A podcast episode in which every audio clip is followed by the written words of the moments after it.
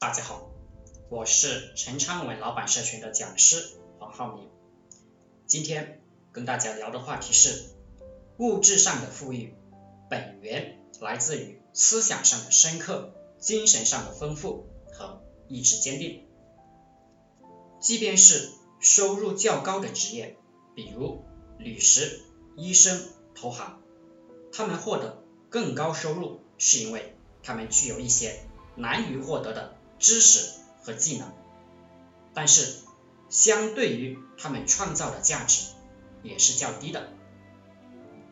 因此，如何对自己劳动正确定价，获取自己全部付出的应有回报？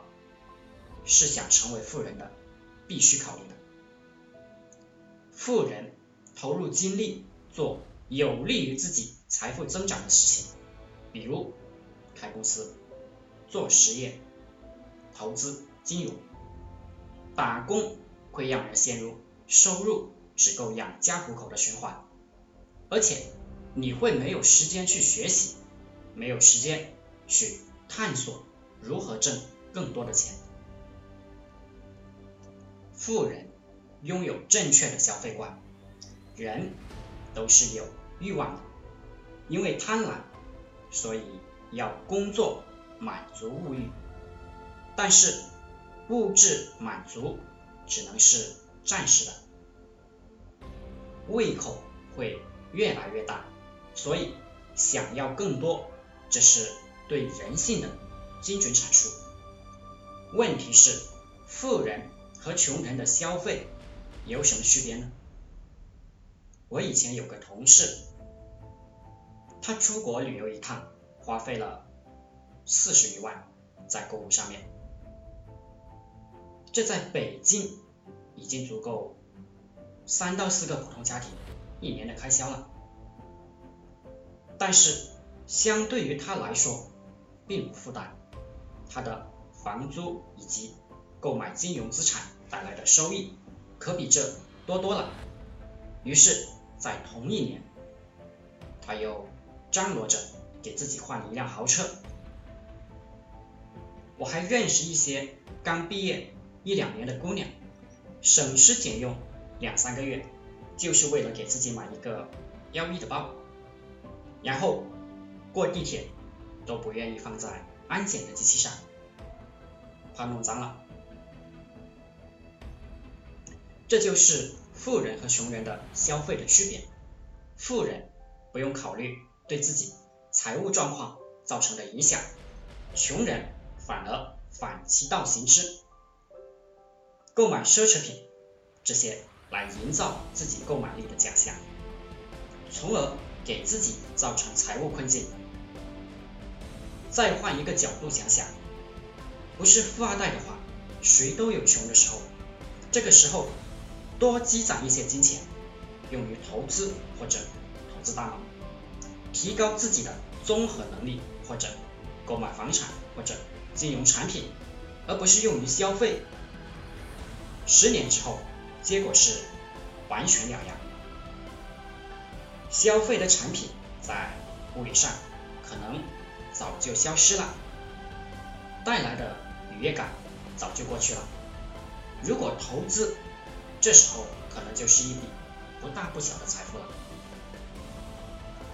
如果你不懂如何投资，那么我告诉你一个最保险又肯定快速增值的方法，就是投资学习。不管是看书也好，还是进入富人经常参加的培训圈子也好，都能快速的帮你致富。你的所见所闻决定了你的收入。想发财，就要放弃寻找安全职业的这个错觉。没有哪个公司能万古长青、基业长存，也没有哪个公司能保证哪天不让你走人。这个社会没有安全的职业。也许在一个企业里奉献的青春不再年轻，某天发现从事的职位变成了。夕阳的行业没了饭碗，这个时候不得不从头做起。和二十岁毕业的这些毛头小子们一起竞争。在中国当然有特殊情况，公务员、国企有编制的这些员工，看起来都是很安全的，但是安全感永远不能让别人给。在干事业和谈感情这个上面，这两点它是共通的。别人给的安全感，永远只能是自欺欺人的假象，因为别人的想法、环境这些因素不是不变的。中国古话讲，富贵险中求，年轻的时候有冒险的精神非常重要。人富钱生钱，在中国，资本的回报率可比人贵多了。一个受过良好教育、工作勤奋的年轻人，在一线城市，一年能有几十万的收入，啊，你算是不错的。如果考虑一下家庭为了养育这个年轻人所花费的巨量金钱，这个收入的回报真不高。但是金融资产一年取得百分之十的回报，只能算稀松平常。富人的资产量大，也可以接触到很多普通人接触不到或者不留意的渠道，为自己的资本寻找到迅速增值的通道。举个例子来说，